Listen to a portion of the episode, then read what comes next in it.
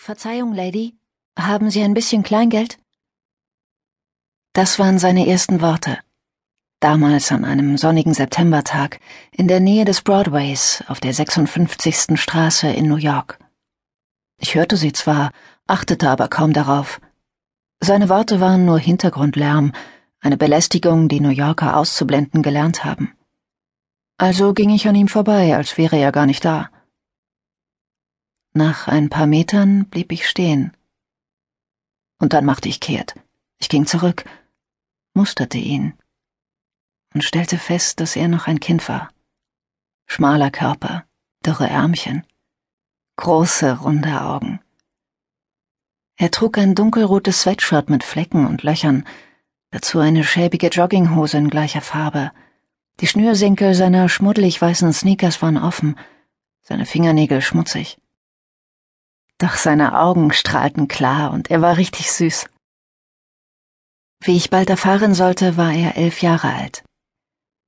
Er streckte mir seine Handfläche entgegen und fragte noch einmal Verzeihung, Lady, haben Sie ein bisschen Kleingeld? Ich habe Hunger. Meine Antwort kam für ihn vielleicht überraschend, doch für mich war sie ein Schock. Wenn du Hunger hast, dann spendiere ich dir was bei McDonald's, sagte ich. Dann fragte ich ihn, ob ich ihm beim Essen Gesellschaft leisten dürfe. Darüber dachte er kurz nach. Okay, sagte er. Also aßen wir an jenem Tag gemeinsam bei McDonald's zu Mittag. Danach trafen wir uns jeden Montag. Die nächsten 150 Montage. Sein Name ist Maurice und er veränderte mein Leben. Warum ich stehen blieb und zu Maurice zurückging? Ich kann besser erklären, warum ich ihn zuerst ignorierte. Ich ignorierte ihn, weil er ganz einfach nicht auf meinem Plan stand. Ich bin eine Frau, die ihr Leben bis ins Letzte plant. Ich mache Termine, fülle Zeitlücken und lebe nur nach der Uhr. Ich bin nicht nur pünktlich, sondern komme zu jedem Termin 15 Minuten zu früh. Das ist mein Leben, das bin ich. Aber manches im Leben lässt sich nicht planen. Regen zum Beispiel. Am 1. September 1986, dem Tag, an dem ich Maurice kennenlernte, fegte ein gewaltiges Unwetter über New York hinweg. Ich hatte Karten für das US Open Tennisturnier am Nachmittag. 1986 war ich 35 und hatte eine leitende Position in der Anzeigenabteilung bei USA Today. Ich war ziemlich gut in meinem Job.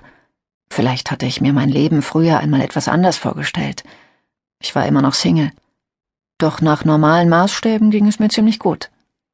Mit Kunden zu den US Open zu gehen und gratis direkt am Center Court zu sitzen, war nur ein weiteres Zeichen dafür, dass ich nicht mehr das Mädchen aus einem Arbeiterviertel auf Long Island war. Der Regen spülte meine Pläne einfach weg. Gegen Mittag wurde das Tennisturnier verschoben. Ich werkelte in meinem Apartment herum, bis am Nachmittag endlich der Niederschlag aufhörte. Ich schnappte mir einen Pulli und machte einen Spaziergang. Zwar hatte ich kein Ziel, aber ein eindeutiges Vorhaben, nämlich die kühle Herbstluft und die zwischen den Wolken hervorblitzende Sonne auf meinem Gesicht zu genießen und mich vom Sommer zu verabschieden. Stehen bleiben jedoch stand nicht auf dem Plan. Daher ging ich einfach weiter, als Maurice mich ansprach. Außerdem muss man bedenken, dass das während der 1980er in New York geschah. Im ganzen Land herrschte wirtschaftlicher Aufschwung und die Wall Street brachte täglich neue Millionäre hervor. Die Kehrseite der Medaille war, dass die Schere zwischen Arm und Reich auseinanderklaffte. Das zeigte sich nirgendwo krasser als auf den Straßen New Yorks. Die Mittelklasse bekam etwas vom Aufschwung ab, bei den Ärmsten und Elendsten der Stadt war aber nichts davon zu spüren. Vielen von ihnen blieb gar nichts anderes übrig, als auf der Straße zu leben. Allmählich gewöhnte man sich an sie. Man kann sich nur schwer vorstellen, dass jeder sie sehen konnte, ohne von ihrem Elend angerührt zu werden. Es waren so viele, dass die meisten Menschen unbewusst beschlossen, wegzugucken. Im Grunde taten alle so, als wären die Armen nicht da. Das Problem schien so riesig und unlösbar, dass es einem vollkommen sinnlos vorkam, einem einzigen zu helfen.